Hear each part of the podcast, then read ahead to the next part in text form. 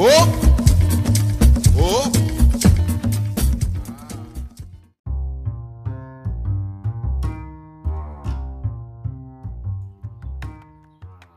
tal amigos de Pasando Guardia? ¿Cómo están? Estamos en el episodio número 20 de la temporada 2 y como invitado tenemos a Enrique Chimello, también conocido como el especialista. Él es uno de los pioneros del Jiu-Jitsu en México y bueno, nos cuenta desde sus inicios con la lucha turca, después también su paso por el aikido y cómo fue que llegó al jiu-jitsu. También platicamos con él sobre el concepto de jiu-jitsu mexicano que precisamente inició hace tiempo y cómo fue abordado por la leyenda Leo Vieira porque lo vio con una camiseta que decía eso. Y pues bueno, muchas otras cosas, pero antes de pasar con él, queremos agradecer a nuestro patrocinador Bodega BJJ que tiene como sorpresa la bodega bag, le llaman, que es una bolsa búlgara que es súper útil. Yo tengo una y se puede trabajar todo el cuerpo. Las rutinas son muy buenas. Así que mándenles mensaje. Hay una especial de envío gratis a todo México si ordenas dos bolsas de bodega. Entonces, mándales mensaje por redes sociales, bodega BJJ. Vamos ahora con nuestro invitado. Con el profesor Enrique, el especialista Chimello. ¿Cómo está, profe? Muy buenas tardes, muchísimas gracias por la invitación. Eh, siempre atento a sus, a sus, eh, a sus publicaciones. Pues muy bien, bien guardadísimo, digo. sí, de hecho vimos que usted fue uno de los primeros que empezó a subir drills con algunos hasta instrumentos de su casa, sillas y demás. Eh, ¿Usted dónde se encuentra en este momento? Está en California, si no me equivoco, ¿no? Yo estoy en, la, en el norte, en el North Bay. Estoy a, a 40 minutos de San Francisco. Eh, vivo en una, yo le digo en un pueblo. Es una ciudad pequeña, se llama San Rafael. Este, justo bajando el puente de Richmond. Después de Richmond, bajando el puente, empieza San Rafael. Ahí vivo. ¿Y cómo fue para usted en el momento en que le dijeron, ya cerramos todo? Usted, si no me equivoco, es instructor también allá, ¿verdad? Da clases. Sí, yo doy clases acá también. Todo fue, fue una, como dice la peli, fue una cadena de, de este, una cadena de malos este, sucesos, como el programa. Mm. Eh, Estaban, estaban reestructurando la escuela donde yo doy clases, eh, las cosas no estaban funcionando porque ya sabes que un, una reubicación no funciona. La, la, hicieron con un afán, no funcionó, este, estaban ahí pues, este, pues luchando, ¿no? Porque regresaron los alumnos, que sí, que no. Este, nos íbamos a dar, justo nos íbamos a dar un tiempo porque no andaban, no andaban bien de lana y este y yo me hice una promesa no yo me hice una promesa de yo no vuelvo a regalar mi chamba no puedo apoyar pero regalado nada. Porque este y, eh, sin hacer drama este pues, le, he aportado a la comunidad bastante. Y este no está no es lo más no es lo más recomendable incluso para ellos lo, lo dicen así es not the American way no el, modo americano es cobrar por lo que haces. Claro. fíjese que es más un tema de cultura. Yo puedo donar de lo que gano y puedo hacer este proselitismo, pero, pero la costumbre es alguien paga por las cosas. Y, es una forma muy distinta de ver las cosas. Para mí es muy nuevo, porque pues estamos acostumbrados a, a pues ya pásate, sí, luego Oye, es que no traigo, sí, pásate, no pasa nada, ¿no? Hoy traigo 300 baros, sí, ya, luego me da lo demás, ¿no? Así es. Muy cierto, profe. Pues bueno, para vamos empezando, profe, desde un inicio para quienes todavía no conocen sobre su historia, díganos cómo fue que se interesó en las artes marciales. Eh, ¿Quieres toda? Mi primera medalla está fechada en 1986. Yo creo que tú todavía ni nacías, profesor. No, no, no, yo ya tenía tres añitos, profe, ya. Fíjate, tú, estabas, tú estabas aprendiendo a caminar, a comer solo, estaba yo luchando. Sí, bueno, pues esto, yo, comienzo en la lucha olímpica hace muchos años, ah, de la mano del profesor Flavio Mesa en el infame Aquiles Serrán. Mi maestro viene de una línea directa de lo, del primer. La lucha que, el estilo de lucha que yo practico es turco. Yo aprendí, el turco que trajo la lucha a México le enseñó a este, Valencia, se apellida, no me acuerdo cómo se llama.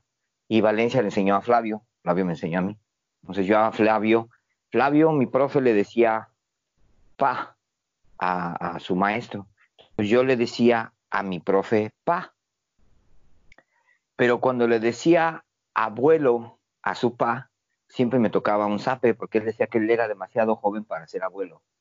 Militar el viejo, mucho, mucho carácter, mucho, mucho carácter. Era una manera, era una manera distinta de dar clase, era una manera de ahí en ese, en el infame este Aquiles, no, no entrenaban gente que no compitiera. Entonces podíamos ser 40 o podíamos ser 15, pero sabíamos que tarde o temprano si la salud y el dinero lo permiten, como reza el Corán, íbamos a, competir. Muy bien, muy bien. No, pues aparte que es distinto el, la disciplina es mucho más dura en, en, la lucha olímpica, ¿no? Y aparte si le agregamos de que traía pues una historia de militar, pues me imagino que ahora sí que no se les regalaba nada, ¿no? Ahí no, nada es fiado, ¿no? Ahí, ahí no aflojes, porque Gavilán que afloja no es Gavilán. Así es, así es. Ok, entonces empezó el grappling gracias a la lucha olímpica. en Turquía, en, Turquía es un poco más como un estilo greco o es estilo libre el, tipo de lucha. Es un, es, o sea, sí hay agarres a las piernas, pero la lucha es muy parado. Mucha, mucha fuerza de tronco. Entonces, este, yo tiré greco, fui tres veces campeón nacional de, de lucha entonces, este, pues mucha gente luego pregunta que por qué hacía yo unos derribes tan como que muy obvios, ¿no? Pues no es que fueran obvios, es que fueron ocho o nueve años de practicar este, esos derribes. Claro, mucho, mucho, mucho, mucho, mucho trabajo. Sí, ahí estuve yo, estábamos buscando la selección para las Olimpiadas del 92 y para las Olimpiadas del 96. Me tocó trabajar con el profesor Leonico Leslie, que era el entrenador de la selección nacional. Estoy hablando de noventa y tantos, ya, ya chole de esos años, ya hace muchos años.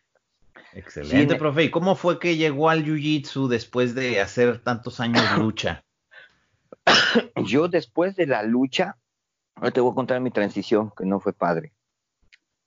Yo estaba en una, estábamos en el carro de uno de, los quads, de, estábamos en uno de los carros de, uno de los amigos del equipo, se bajó mi hermano por, por estaban, ellos estaban, ellos estaban echando cerveza, yo no tomaba en aquellos años, nada es nada. Y se bajó mi hermano, se hicieron las trompadas, ya sabe, ¿no? Siempre.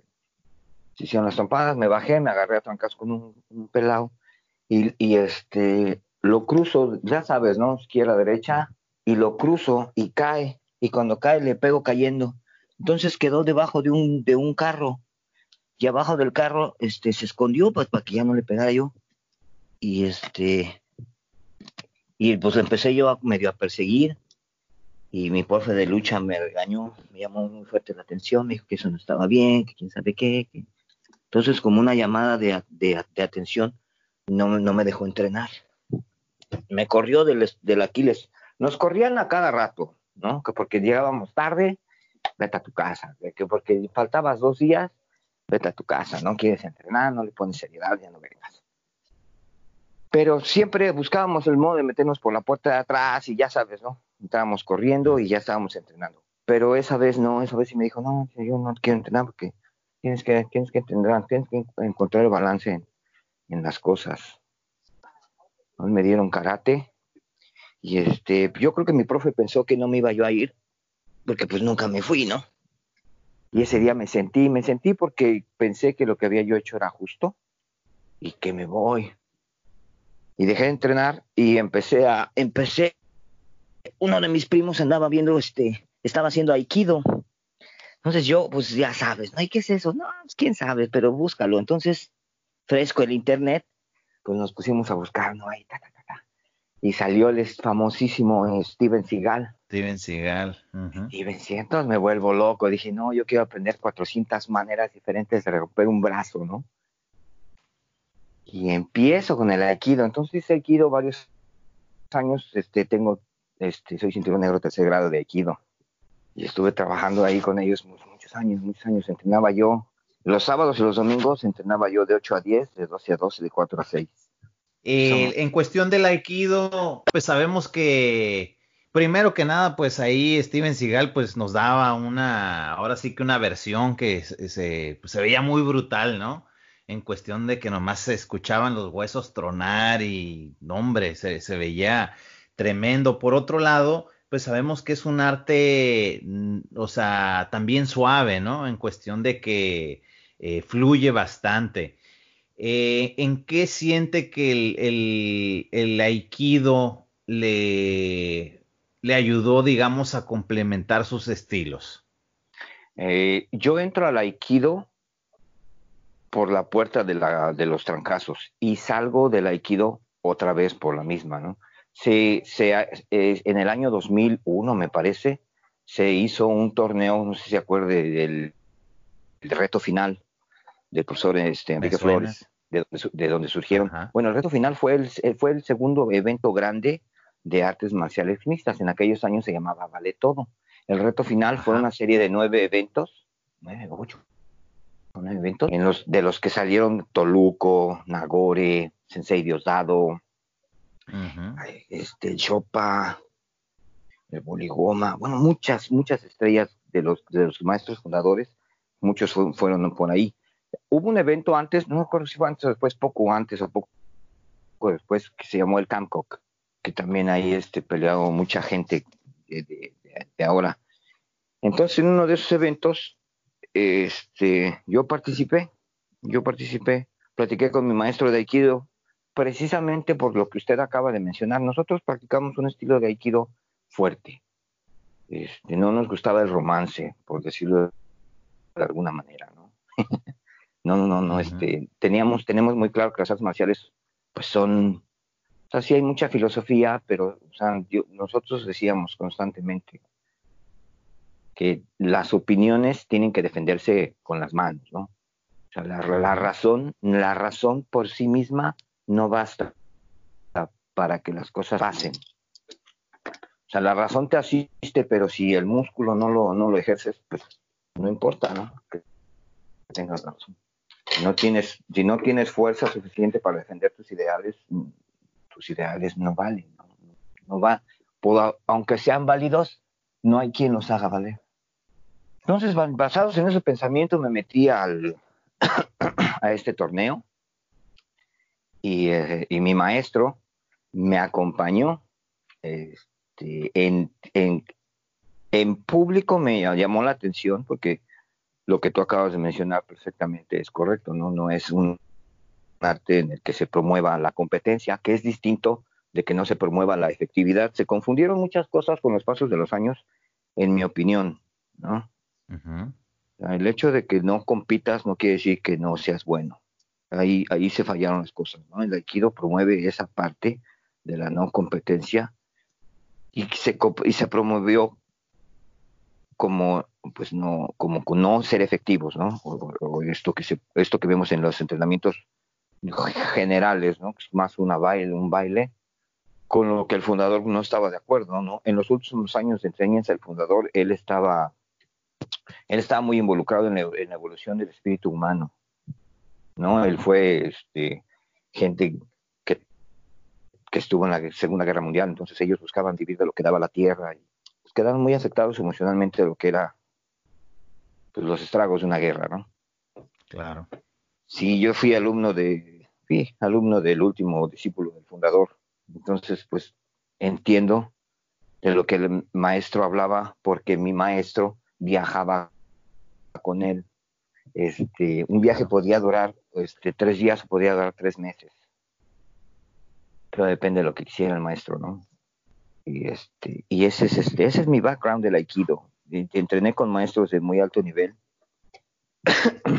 y, aprendí mucho de ellos, aprendí mucho y, en el aikido, que es creo que, creo que sería la pregunta que usted hizo, es esto.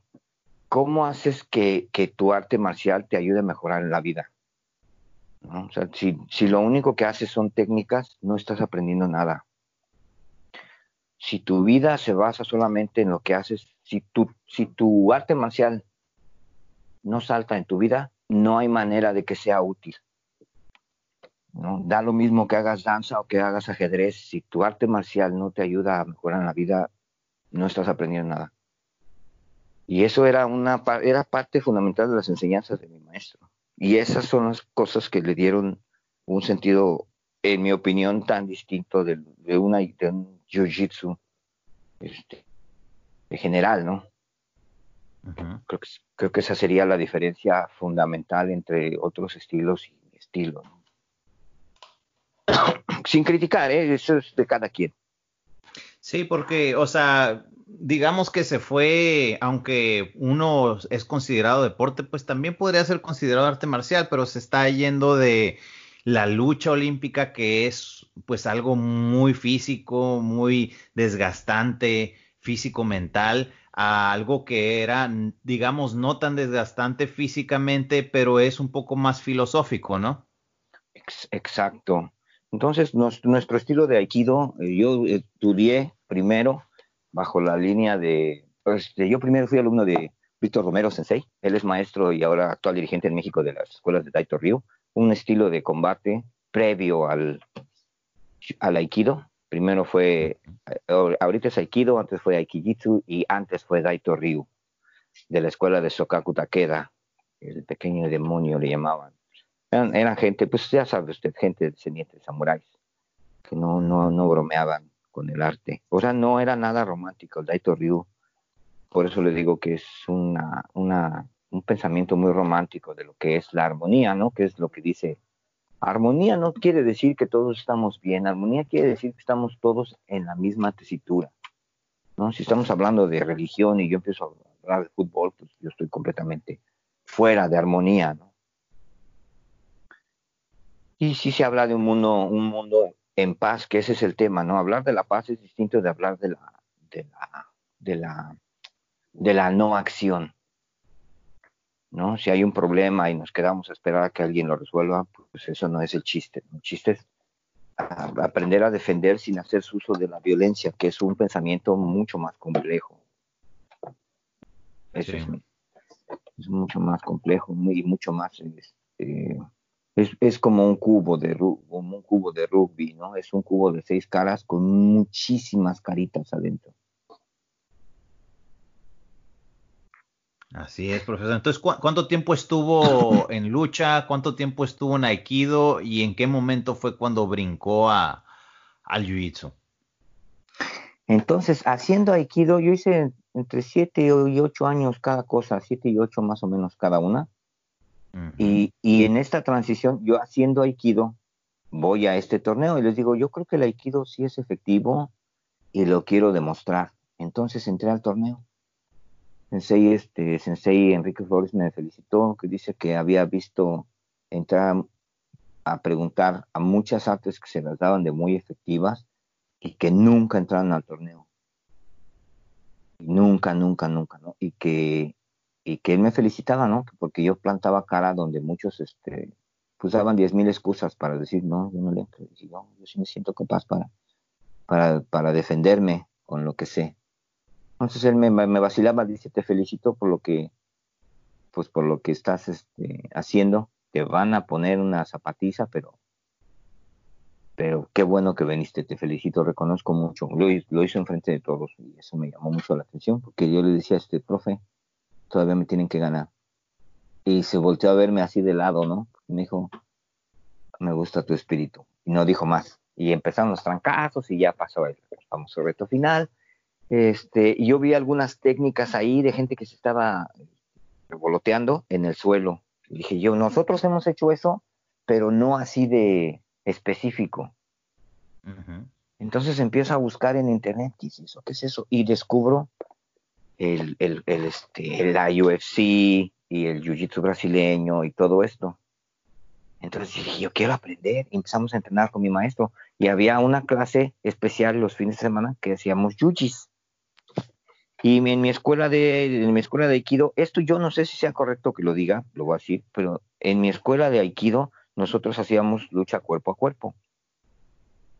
Lo que otros llaman randori, nosotros era, nosotros hacíamos este combate normal, de grappling, sumisión. Con técnicas de Aikido, con técnicas como puedas, gánale. Yo no sé si otras escuelas de Aikido lo permiten o lo promueven, pero mi maestro tenía muy claro eso. Y lo tiene Estaba abierto a, a, eso, ¿verdad?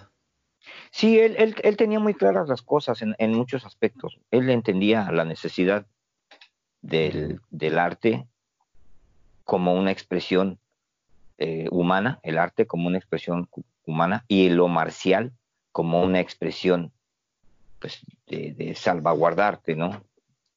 Hay muchas técnicas para hacerlo y, muchas formas, ¿no? Yo pienso que las artes marciales son una caja de herramientas que vas usando conforme se van este, necesitando. Entonces, en ese proceso, eh, viendo en Internet, que te estoy hablando del 2000 y algo, 2001, 2002, pues ahorita los jóvenes yo, yo, no sé si te acuerdas cómo eran las cosas hace 20 años, ¿no? Era, era muy diferente. Claro.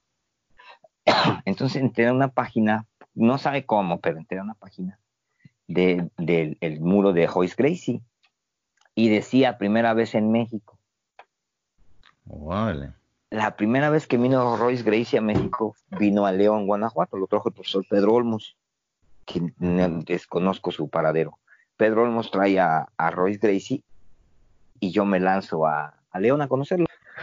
Chilango como soy, llegué y, le dije, profe, no es grosería, aquí está lo de mi cena, pero yo no te pago hasta que no lo vea. No es grosería, no me lo tomes a mal, yo no quiero decir esto enfrente de la gente, no es boicot, no, no, no tomes, pero yo no te doy ni un clavo hasta que no lo vea. Entonces, pues estamos hablando del 2000 y de algo, ¿eh? Entonces, este, pues Royce Gracie era un movimiento, no era solamente una celebridad, era un movimiento, ¿no? La gente estaba este, sedienta de, de, de, conocimiento, especialmente de su mano, ¿no? Todos veíamos, ¿cómo le hizo para ganarle? así? Tas, tas, tas, Yo no, no sé si, si la gente eh, comparte mi sentimiento, ¿no? Que es otra cosa. Eso. Nosotros vimos el, el inicio de todo esto, ¿no? Entonces, muy diferente, muy diferente. Entonces, hicieron la cena de recepción en un restaurante hindú. Pusieron la televisión y pusieron este, unas peleas de él y tintantín. Y ya servida la cena, a él lo, dejaron en una, en una habitación, en una parte del restaurante privado. Entonces, él sale de esa parte que estaba en un primer piso, sale como a un balcón y baja las escaleras y a mí se me va el aliento. En la madre es el maestro, el que está en la tele está caminando. Tú lo ves en la tele y está chiquito, ¿no? El cuate mide un 80. Sí, es alto, delgado, pero alto. Sí, sí, es delgado, pero es muy, es muy espigado, pero alto. El profesor mide un 80, creo que mide un 83 para ser exactos, un 80, pero un 80 sí, este, sí es y camina, este, saludando, saludando, y yo me, yo me le quedo viendo, me congelo en mi silla, ¿no? Y ya fue, hizo su presentación, fue fulano de tal, pim, pim, pim. Órale, qué padre, entonces ya regreso a mi plato y todos empiezan a comer. Y una mano me toca, ya empezamos a comer, y pum, pum, pum. Y una, una mano me toca el hombro, y yo volteo, y el maestro está atrás de mí con el profe Pedro Olmos. Y me dice, Pedro, que le estaba explicando al profesor, al profesor Joyce Grace, que usted no iba a pagar hasta que no lo viera, porque pues no creía que iba a venir, ¿no? y, yo así, ay, pinche chilango, no aprendes, ¿no? Y este, así me volteó, le digo, señor, yo no, no quise ser respetuoso, le dije, no, no, no, no, no, siga comiendo, coma bien, porque mañana vamos a entrenar. Señor, ahí está mi lana, no se preocupe por nada. Y hasta le tocó poner la propina, ¿no? Porque pues ya sabes, ¿no? y dije, a ver, póngase de, te le voy a contar otra historia ahí de, de Royce. Entonces entramos, todo esto lo puede, le puede preguntar a otros profes de, de, mi época y todos le van a decir lo mismo. Están la Fernando Cadén, este, ¿quién más? Este, el Choc, este, el, el Cocodrilo Rubalcaba, que sobreviva, ¿no? Coco no, no estamos muy amistados ahorita, pero, pero es de esa época. Y este, ya fuimos a entrenar y pim, pim, pim, y, y, ahí empezó mi, ahí empezó mi amor por el jiu-jitsu. Yo me enamoré de, de, siempre he estado enamorado de las artes marciales, pero el, pero el, el jiu-jitsu es, es, es mi, mi, mi, mi, gran amor. No, no, pues muy interesante. ¿Y cómo estuvo el seminario el siguiente día? Pues al otro día se juntaron, este, estaba si mal no recuerdo, estuvo, estuvieron, no sé si uno o los dos gemelos Salas por ahí. Este, le digo que estuvo, había mucha gente, había mucha gente, éramos más de 100 este, atletas, estuvieron, fue en el Holiday Inn. Y fueron dos días de entrenamiento, pues, una, una, cosa espectacular, ¿no? Para, para mí en aquellos años recibir enseñanza de manos directas de, de quien hace que el arte sea lo que es, pues es, es, es, es, un honor, ¿no? Es un honor que me voy a llevar a la, a la tumba. Hace 20 años las cosas eran muy diferentes, 18 años, eran muy, muy, muy diferentes. Y así sí, me seguí, claro me seguí, me seguí en el camino. Este, con Royce en una, les digo, en una comida que teníamos de, de entrenar, nos íbamos a comer, en una comida estaba en pláticas para su pelea con Sakuraba. Obvio, nosotros ni sabíamos, ¿no? pero él, este, fuimos a cenar, estaba wiri wiri, y el maestro se levantó, que fuimos a comer todos, el man se levantó y, y, se, y se, se, fue a, se fue a tomar la llamada y estaba, estaba pues organizando cosas, ¿no? Por buenas o malas cosas estaban ahí confirmándole la pelea. Que sí, que cuánto, que cositas, ¿no? Entonces se levantó y se fue. Se fue a un lugar a hablar este, en privado. Es una parrilla, pura carne, bien sabroso. Y entonces el maestro se fue, nosotros, pues, pues, no, la verdad es que sí, este, sí lo queríamos ver, pero pues también nos lo estábamos pasando bomba porque pues éramos muchos amigos, ¿no? que nos juntábamos cada que lo veíamos. Venía Hoyler, Joyce, Rodrigo, que ahorita que me acuerdo de la familia. Y entonces regresó y este, y todos, pues ya vámonos, sí, pues ya vámonos. Y este, y pagó la cuenta. Dijo que pues que se sentía, este, pues que, que, se, que, le daba pena no haber estado en la cena porque le había entrado esta llamada, ya nos hizo el anuncio formalmente que iba a pelear con este señor y tintantín. Y este, y pagó la cuenta, éramos como veintitantas personas. Uh -huh. y, es, y pues eso a mí me dejó claro que, pa, o sea, no, no, no, nomás es lana, ¿no? Ellos, ellos tienen, este, tienen un tema de honor y tienen un tema de, de, de disciplina, de, de clase mundial, ¿no? No llegaron a lo que son, pues porque sí, ¿no? Esa es una de muchas, pero este, dejémosla en esa. Excelente, profe. Entonces, al, momento en que usted empezó a aprender Jiu-Jitsu, eh, ¿cómo fue que sabemos que se fue a Brasil, no? Fui a Brasil ya muchos años después. Sí, ya yo fui a Brasil de café para este, entrar al tema del cinturón negro. Yo había ganado el, XFL, habíamos hablado sobre que me iba yo a poner la cinta negra en, televisión. Híjole, tocó una fibra bien complicada, este, quedamos en una cosa. Que iba yo a subir, a recibir el cinturón negro en televisión. Era un momento importante, ¿no? Este, con, con, con Sensei Diosdado, eh, era una pelea de no el maestro, pero quienes estaban en su esquina representaban la, parte, para mí tal vez, ¿no? Los símbolos son así, los símbolos como muy personales, ¿no? Para mí ellos representaban la parte económica fuerte del arte y nosotros éramos nosotros, solo nosotros, no había nombres grandes entre nuestras filas, había nada más que carácter y ganas y, y eso nos sacó adelante siempre. Y la, la manera de, materializar ese esfuerzo era el cinturón negro. Pero a mí me faltaban, creo que dos meses eh, para, para poder recibir el grado, ¿no? Entonces dijo Sensei que no, este, mi, mi, mi, antiguo maestro, dijo que no, que nos esperáramos. Me dijo, entonces tienes que venir a Brasil. Porque yo era el primer cinturón negro, o fui el primer cinturón negro eh, extranjero de, de, linaje de Jiu-Jitsu, que no es ningún Está hablando de, Casquiña. Estoy hablando de Casquiña. Que no, no, que yo no quisiera citar al, maestro, porque pues es, es digno de toda mi admiración, todo mi respeto y todo mi cariño. ¿no? Las cosas no acabaron bien, pero pues él es y será siempre una figura muy importante en mi vida, ¿no? Muy, muy importante. Él marcó muchas cosas en, lo que a mi jiu-jitsu se refiere, ¿no? Yo, yo, recuerdo que fui con él a ver este tema del cinturón a la, a la Gracie Baja, las oficinas del IBJF, bueno, o de la CBJJ, están al ladito de, de, este, de Gracie Barra en Baja de Tijuca. Entonces yo fui a las oficinas, ¿no? Ahí a ver, así decía, vamos a ver si está Carlos. Y yo así, oiga, está Carlos, sí, Carliño, no sé qué decir. Yo, yo, yo, vengo del barrio, ¿no? Yo qué voy a hacer aquí al lado de esos gigantes del deporte, ¿no? Ah, vamos a ver si está. Entonces fuimos a verlo y pues la verdad es que en ese momento pues yo no llevaba dinero para comprarme o para pagar el, el, el, grado, ¿no? O sea, nadie trae 450 dólares en su bolsa. Y yo no. este, y no funcionó, entonces fuimos a otra confederación a ver la lana y era, mm, bueno, era, era poco más de la mitad de lo que estaban cobrando, pero yo tampoco lo traía, entonces en ese momento hicimos platicando y bueno, después lo vamos a hacer y esto y lo otro, y así quedó.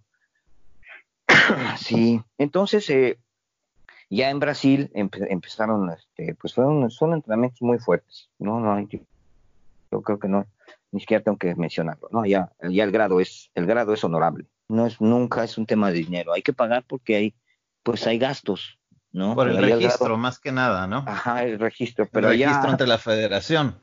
Sí, allá no hay grados políticos. Allá sí te tienes que dar en la madre. Si no, yo, yo vengo de un linaje en el que tú no te puedes poner en una cinta que no puedes defender. Yo vengo de una línea de pensamiento en la que tú no te puedes poner una cinta que no puedes defender. Entonces, cuando yo mm, pues voy a Río, lucho con la gente de la escuela y me, empieza a ir bien, me empieza a ir bien, ya sabes, ¿no? Nadie, nadie te va a decir que llegó a Río a comer piña, ¿no? A pasarse la bomba. Hasta ahí todos, todos, todos van a, no quisiera decirlo con sus palabras, ¿no? Pero pues todos llegan a, Sí, pues todos llegan a mamar ahí, ¿no? Ahí no, de que, ah, es que yo, no, no, no, no, no. Ah, ahí todos, todos vamos. Y este, y así quedó, este, nos, nos tocó, voy y compito, este, pues obviamente, pues para que, pues para que quede registro, ¿no? De, que lo que somos, y gano mi categoría. O regreso, yo luché en el ex combat, el ex combat gané, este, ya este, me, me vine muy contento, ¿no? Pero, eh, pues pasaron varios días, yo pensé que la cinta me la iban a dar, pues el último día, ¿no? Dije, me van a hacer una caravana de negras y me van a poner una joda terrible, ¿no? Todos me preguntaban si me iban a dar la cinta, todos los, maestros, ahí de ahí viene David, ahí yo, yo vi entrenar a David y a Duriño, a esos dos, verlos entrenar, las rodillas se escuchaban así. Haga de cuenta que los cascos de dos caballos chocan. Pasaban las rodillas. son bien intensos. Yo los veía. Sí, me tocó entrenar con David Ramos alguna vez. Ajá. ¿Cómo le fue con David? No, pues es bien duro y le jala duro también a las llaves. sí te da un jaloncito para que sí digas, no, güey, sí, sí hay que rendirse y no aflojes hasta que... Y eso es una costumbre que yo, que yo me, que me, que me quedó un poquito buena mala costumbre, ¿no? Que acá arriba se toma un poquito mal cuando le jala uno un poquito.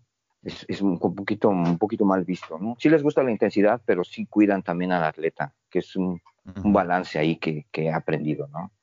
Sí les pues Decía, este, decía uno de los hermanos Machado que en un inicio tenía que jalarle bien a la llave para que le recordara que no fue eh, de pura casualidad porque dice que a la hora de hacer una llave, por lo general alguien de otro arte marcial o lo que sea, siempre pedía una segunda oportunidad y dice que a la segunda oportunidad le jalaba un poquito más duro para que cuando le doliera en la noche o a los siguientes dos días se acordara que no fue casualidad. sí. Y es una costumbre que se, que se, que se estila muy allá, ¿no? Yo me acuerdo que mi primera la primera finalización que me hicieron a mí fue una mano de vaca y fue un este un amazonense de Manaos. Se llama Pirulito. No me acuerdo cómo se llama, pero decíamos Pirulito.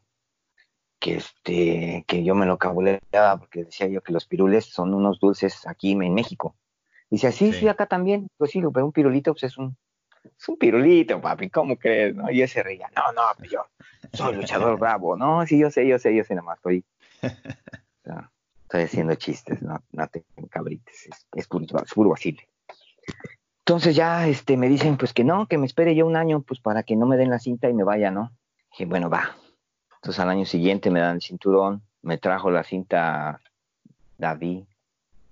David me la puso, me la mandó Casquiña, no, yo no soy cinta negra de David. David trajo la cinta para poner.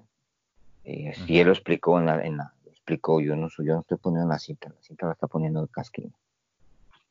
Y este, y pues yo le tengo mucho cariño a, Sensei, ¿no? Pues él, me dio mi, cinta, fui su primer cinturón negro extranjero de, de, Top Brother, ¿no? El escudo de Top Brother yo lo rayé. O sea, hice muchas cosas ahí que, como dije, ¿no? Yo le tengo mucho aprecio al, al equipo, ¿no? Las cosas se fueron por otro camino por, por, eh, políticas, ¿no? Ni siquiera fue economía, fue un tema ahí de, que se mal, malversaron las cosas y este ya esa sí, esa sí se la, esa sí se la debo.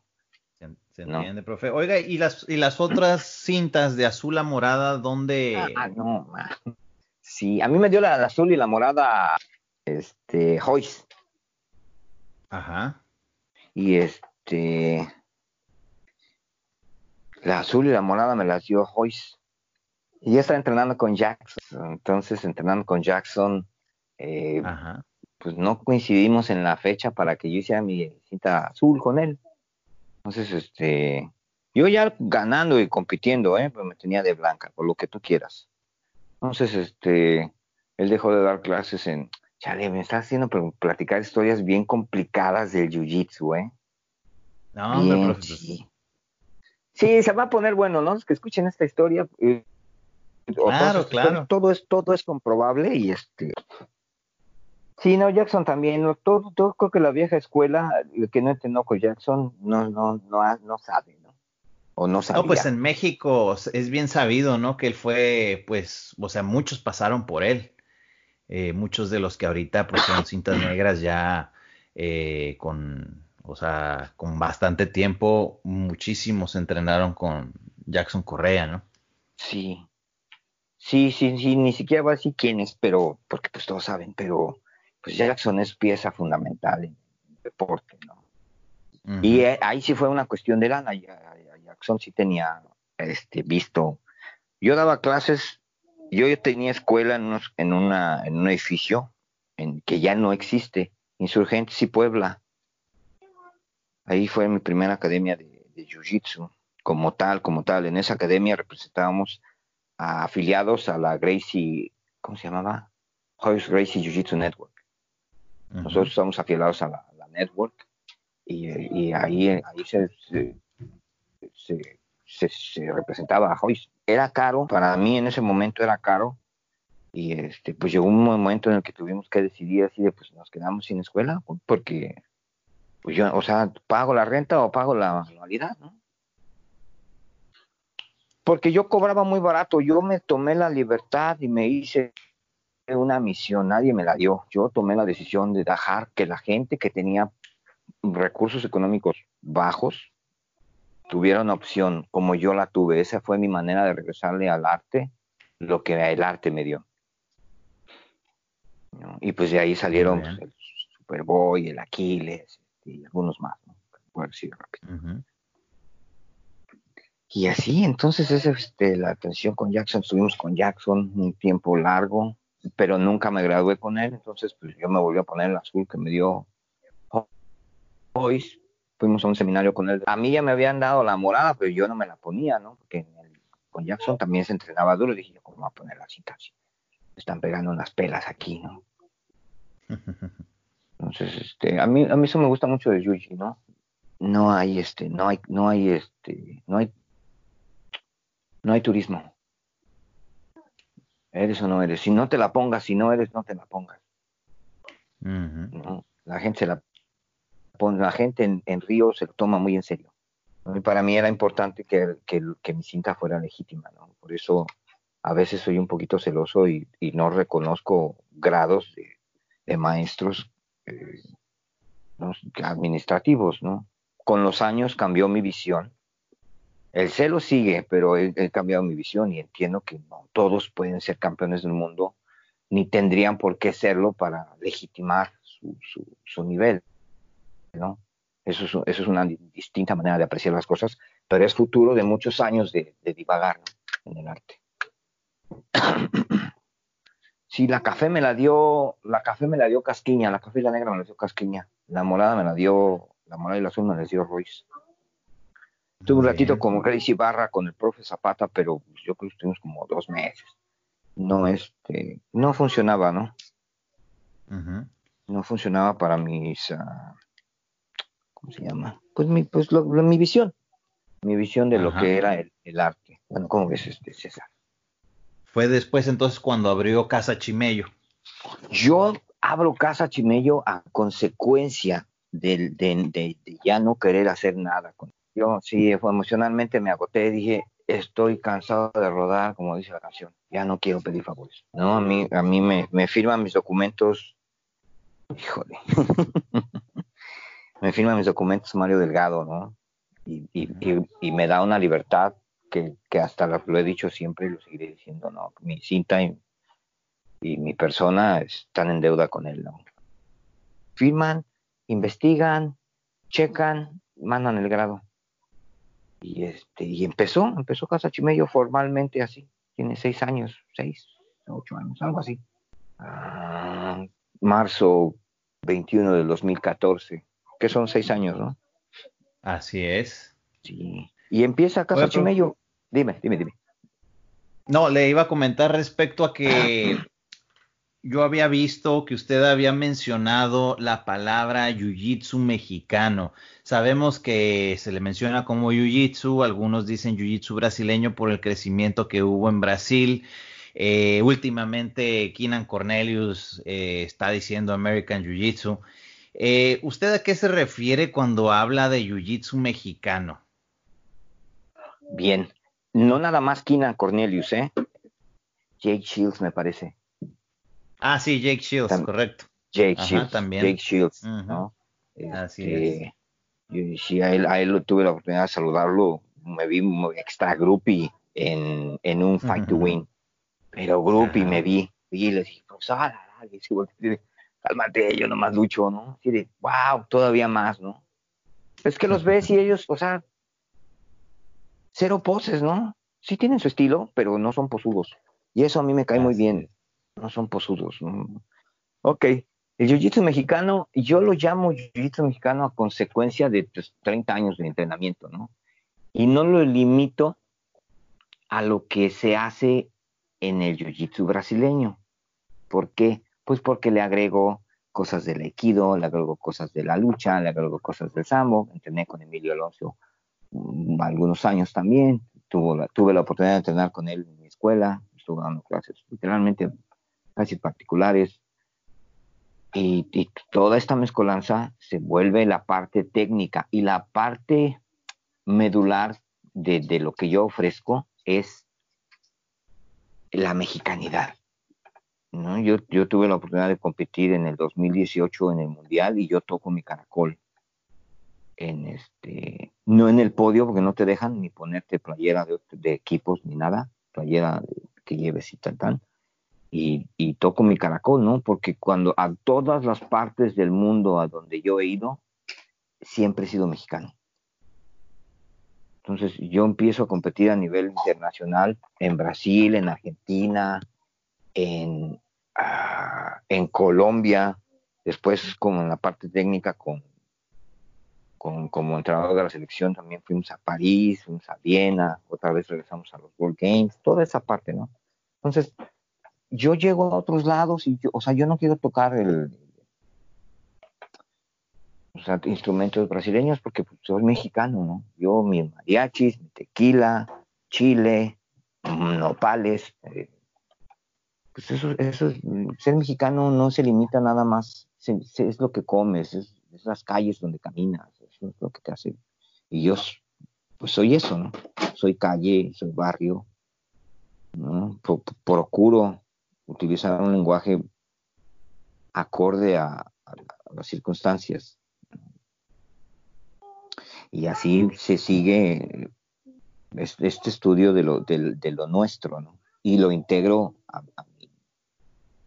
mi, estudio, ¿no? A mi estilo. Y yo le paro a esto del Yuji porque las críticas más fuertes, yo llegué al, al Mundial del 2016, si mal no recuerdo, y tuve una plática con, con, con Leo Viera, porque yo llevé una playa de jiu mexicano y le llamó la atención.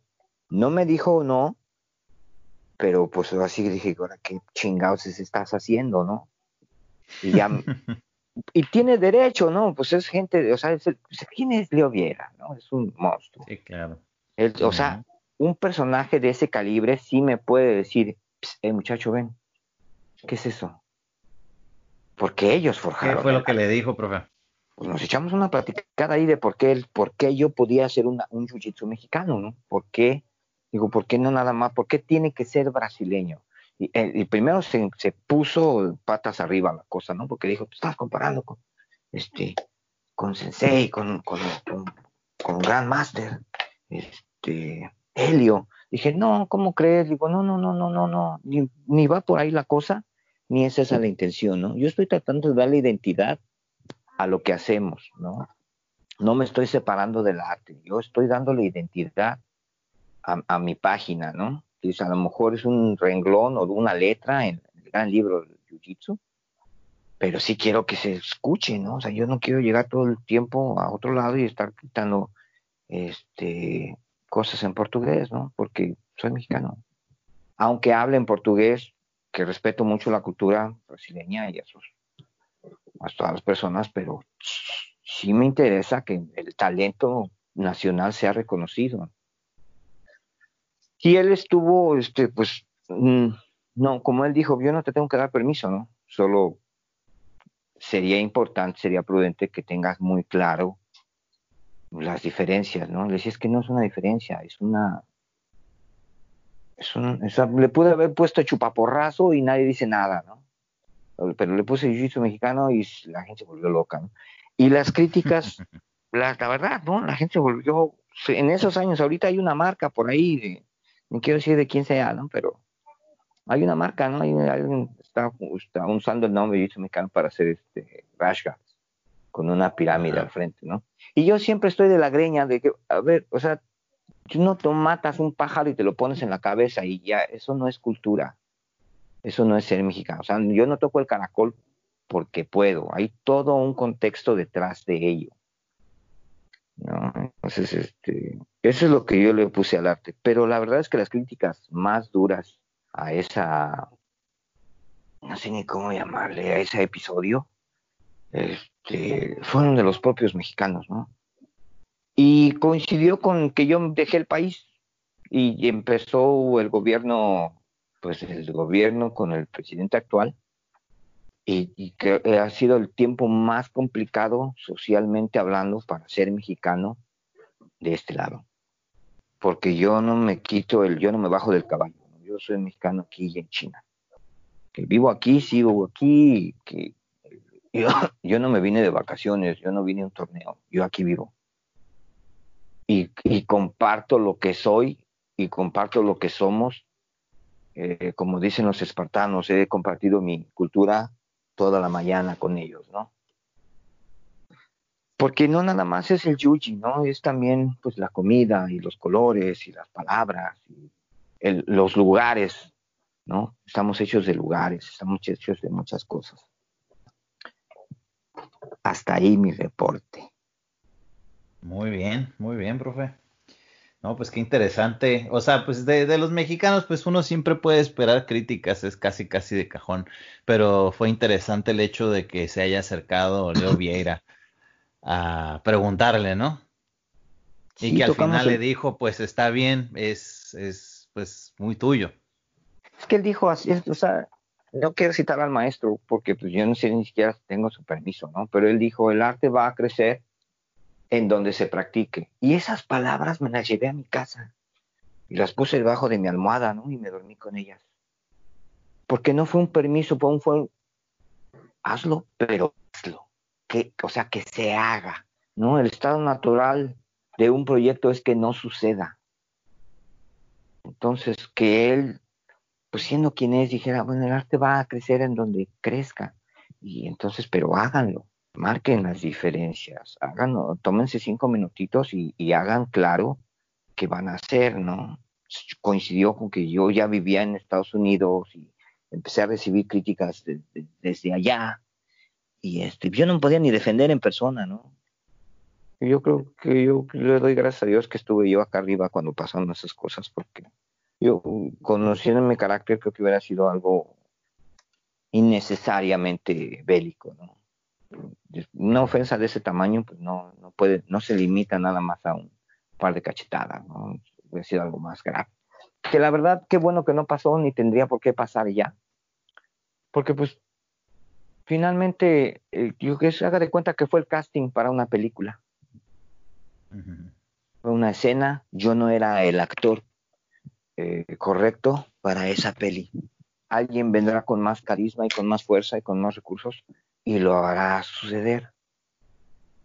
Y quedará el nombre de lo que yo hice, quedará como base primera. Sí, se toman la molestia de decir, ah, pues Chimeyo empezó con esto, pero nosotros le seguimos.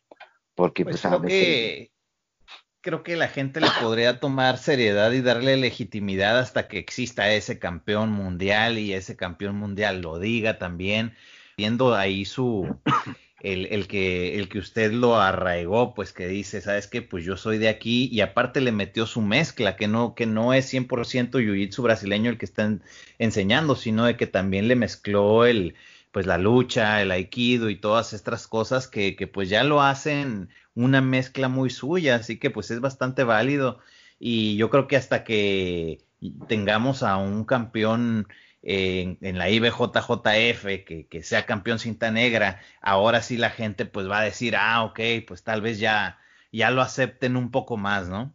Mire, el peor camino para legitimar un acto es la boca de la gente. Yo lo que, yo, yo lo que hago existe porque ya lo hago. Yo quedé tercero en el Mundial del 2018. Después de una operación bueno, traigo una prótesis de cadera. La gente es feliz con volver a caminar. Yo me metí al ruedo. Yo, yo, ah, pues platicaba yo con usted, vamos, teníamos ahí un compromiso con, con otro profesor y yo le dije la neta, no me puedo parar. Y al año me operé, ¿no? A los seis meses, ¿cuánto después de que hablé con usted? Yo me, me sometí a un reemplazo de cadera. Y para mí, pues eso, eso se, se, revolvieron las cosas en fechas, ¿no? Porque estaba yo impedido físicamente de hacer muchas cosas. Dije, no, esto funciona y se los voy a demostrar. Y fui al mundial, ¿no? Traje medalla. Entonces, este, ser campeón del mundo es una cosa muy difícil para todos. Entonces, imagínese usted si nos esperamos a, que algo sea real, pues porque ganó un campeonato del mundo alguien. Eso, eso desde mi perspectiva es un error, pero tampoco tengo ni paciencia ni tiempo para, para seguirle, ¿no?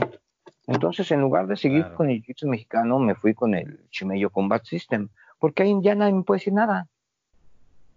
Es un sistema propio con determinadas características.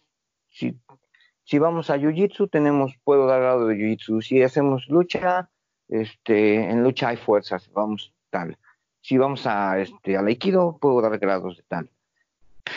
¿No? Entonces me quité, si ya hacíamos, si ya soy bueno y mi nombre está reconocido, ¿por qué pelearme con todas esas ah, herramientas?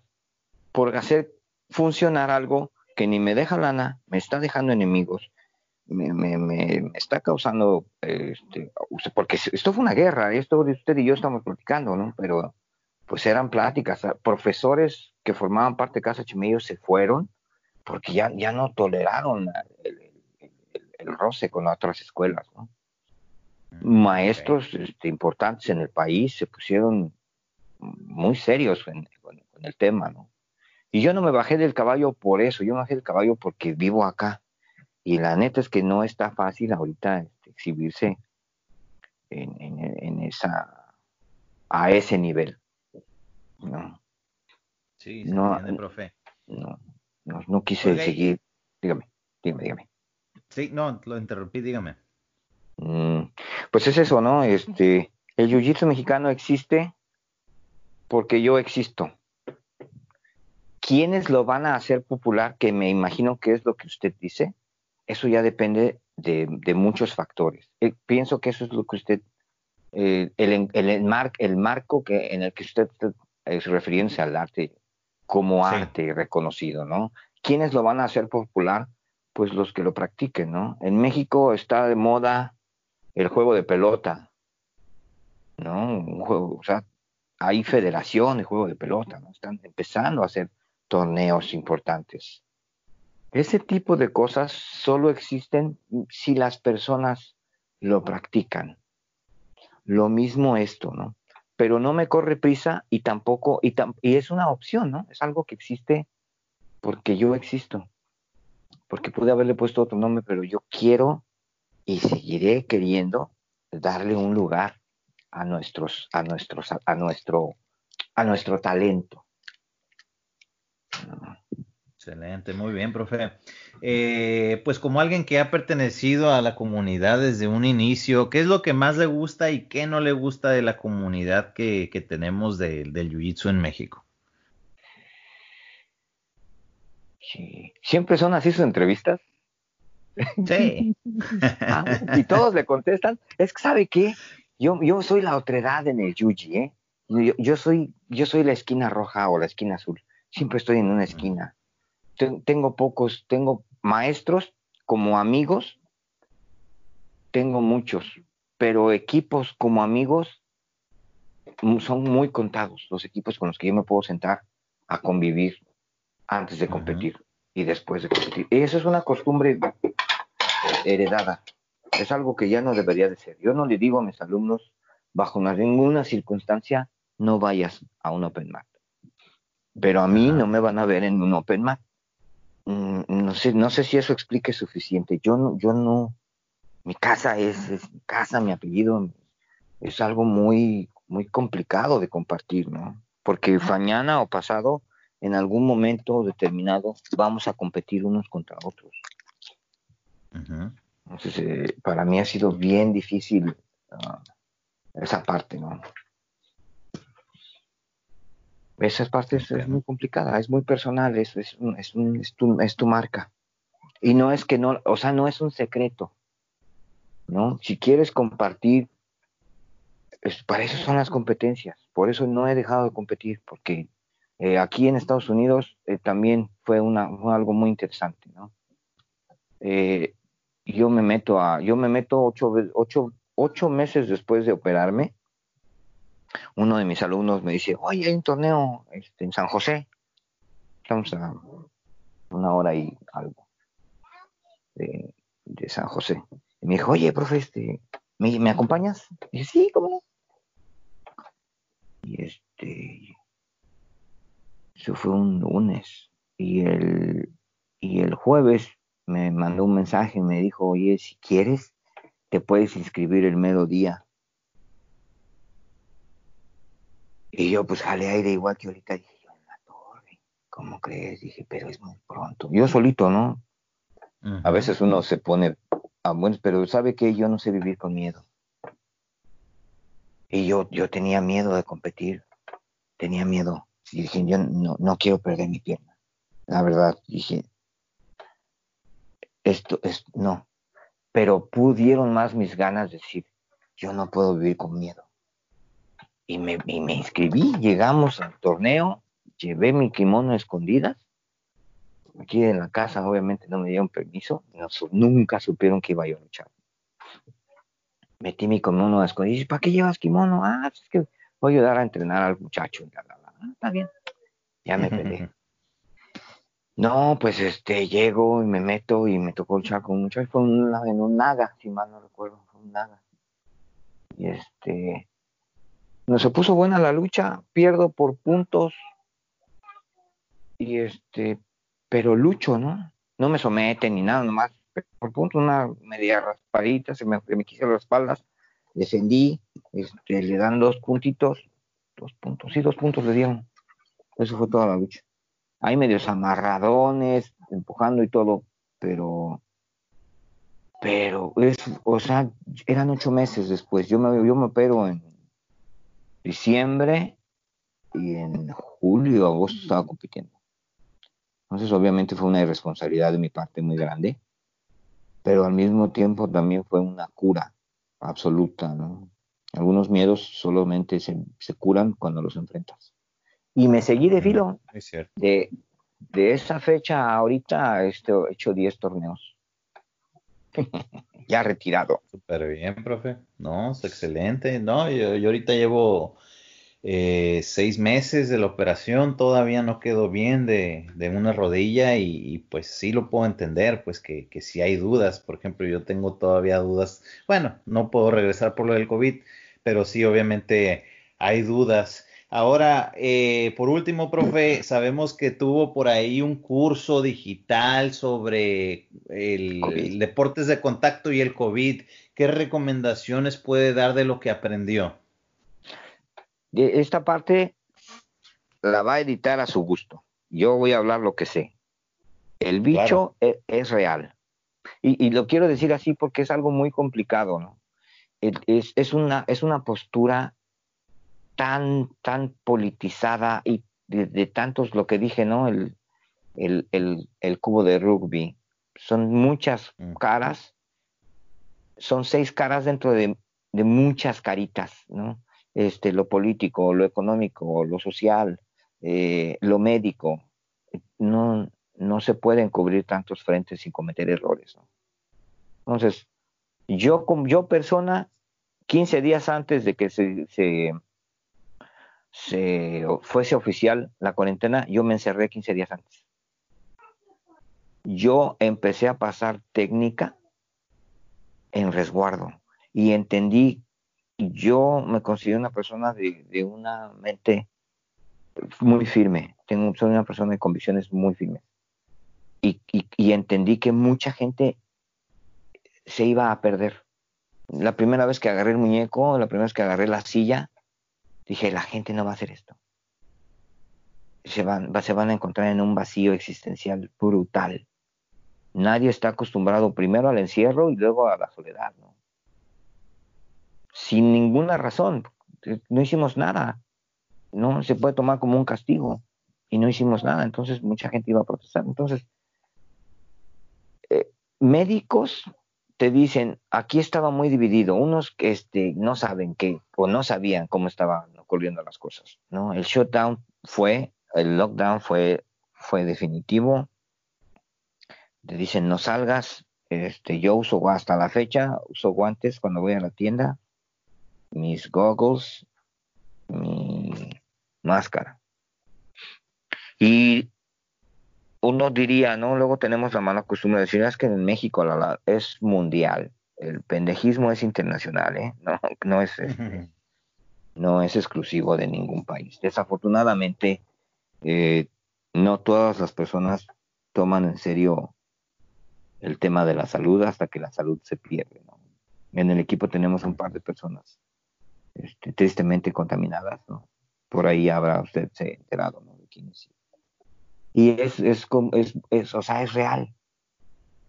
¿Cómo regresar es el reto? Porque ahora ya algunos gobiernos dijeron, bueno, lo que nosotros hicimos fue cerrar, pues para que no se, ¿cómo se dice? Para que el, el sistema médico no colapsara.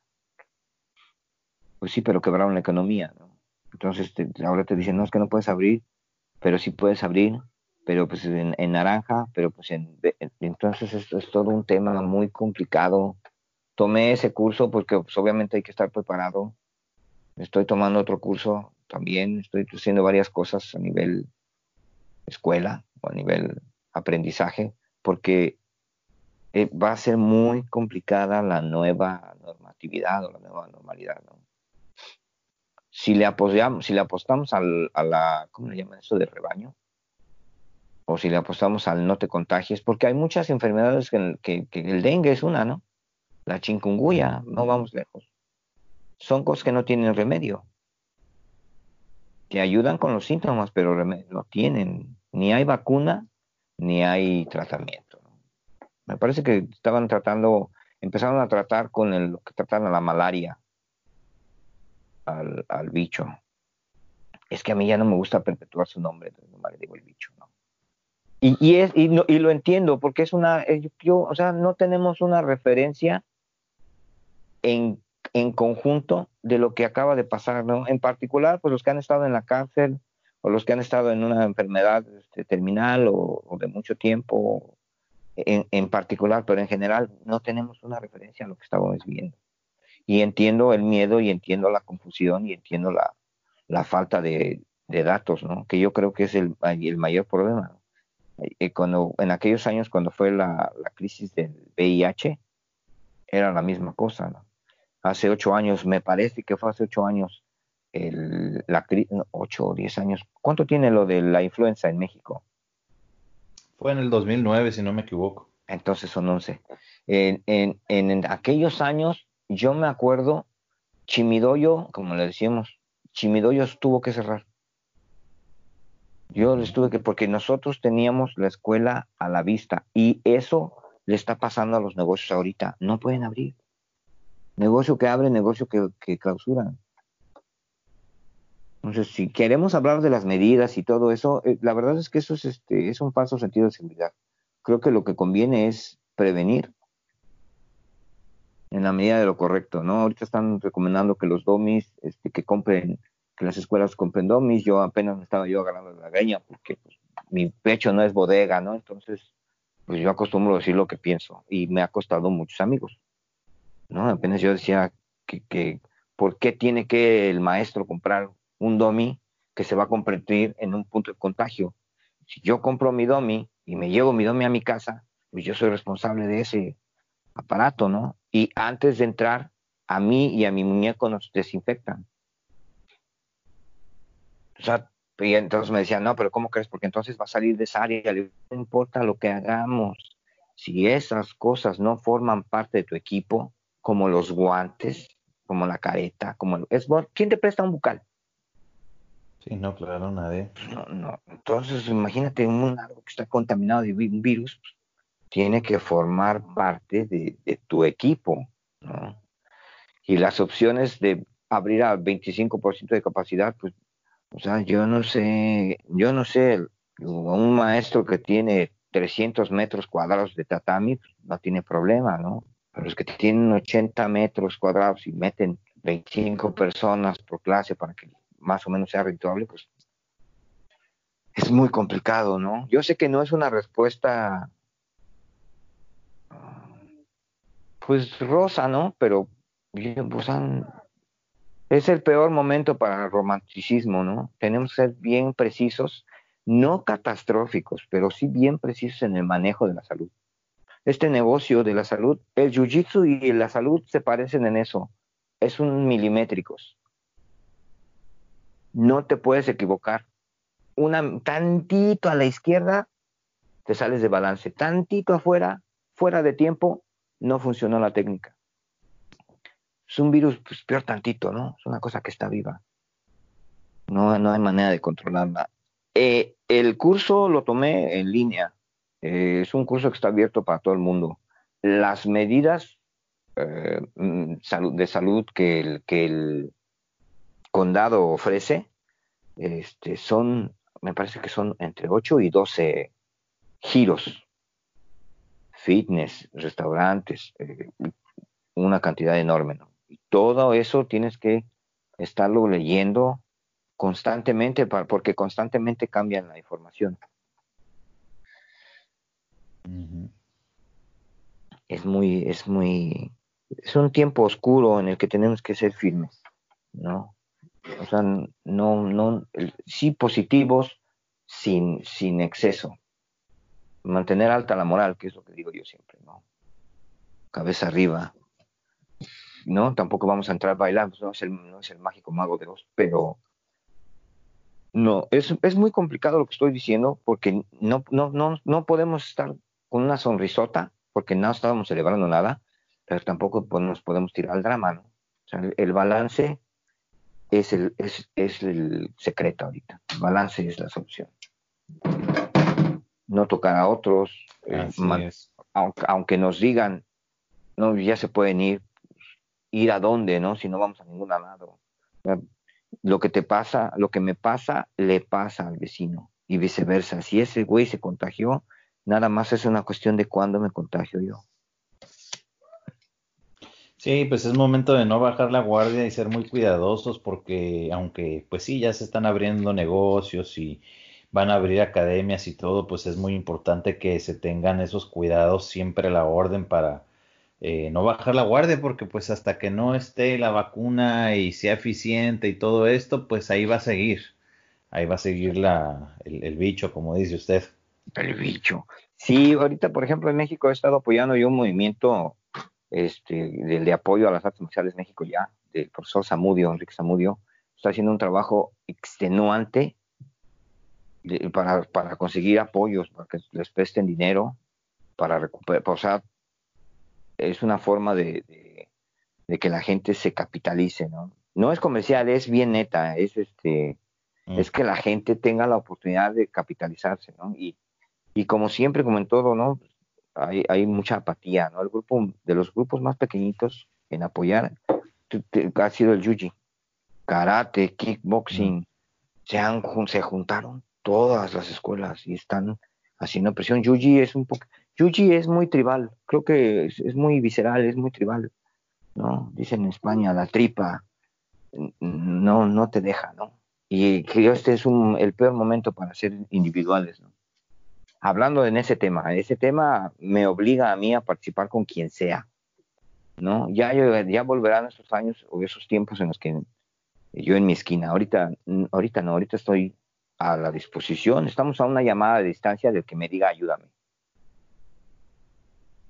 Sí, claro, es una situación complicada, especialmente porque pues muchos se han visto en la, pues han tenido que cerrar sus puertas porque pues las rentas siguen corriendo y pues si no hay gente entrenando, pues no hay ingreso.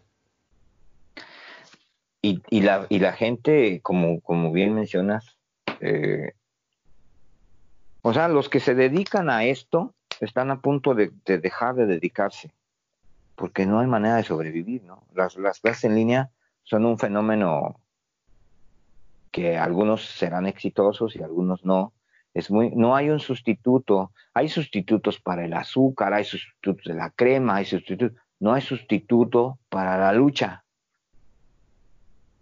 No hay un sentimiento que se equivalga a lo que se, a lo que, a lo que experimentas cuando estás enfrente del otro. Entonces eso nos complica mucho, ¿no? Este, cuando primero platicó usted conmigo para platicar aquí por teléfono, yo pensé que me estaba marcando por, por eh, perdón, por el tema de, de lo que he estado haciendo, ¿no? Escribí un libro, pinté el libro, eh, creé unos personajes en, de, de, peluche, bueno, no son peluche, eh, creé unos muñecos, hice unos rallies, hicimos en conjunto el primer Congreso Nacional de, Jiu-Jitsu.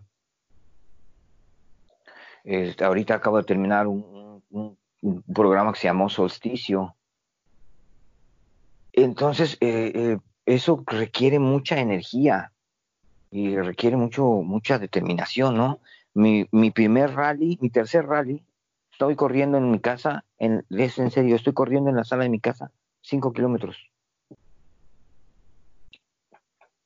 Uno de mis mejores amigos de, toda la vida me dijo, lo que tú quieres hacer es imposible. Así, mi amigo, mi amigo, ¿eh? Me dijo, lo que tú quieres hacer es imposible. Dije, ¿pero por qué? ¿Cómo vas a correr cinco kilómetros adentro de tu casa? Digo, es que ya corrí dos, ya corrí dos veces, te estoy invitando al tercero. ¿no? Tiene un, grupo de, de, amigos que corren y este, eh, hacen pesas y todo esto, y, yo, yo me impactó su respuesta, porque, porque lo quiero, ¿no? Porque es un amigo. Sus amigos no los aprecias, sus amigos los quieres. No que me dijera, lo que tú quieres hacer es imposible, me, me, pegó en el ego, pero no hizo más que eso, ¿no? No hizo mella. Dije, bueno, pues mucha gente está pensando así. Nosotros no podemos detenernos a pensar en los que no quieren. Tenemos que detenernos a pensar en los que sí. Los que no quieren, pues van a encontrar sus propias formas y sus nuevas formas de expresión. Así es, profesor. Excelente. Pues, profe, se nos acaba de ir el tiempo. ¿Algún mensaje que quiera dar a la comunidad que lo está escuchando? Pues que no fíen primero, ¿no? Luego, gavilán que afloja no es gavilán. Eh, entrenen en su casa, en la cochera, en el, en el, en el baño, en la cocina. Busquen la manera de mantener vivo el espíritu no se rindan, no claudiquen, sean inteligentes. Yo creo que ese es mi mensaje principal. Sean listos, bien inteligentes, ¿no? Ese sería mi mensaje. Suffer, suffer, suffer, suffer, suffer, suffer for world. Now your fault be that. Me I say, now your fault be that.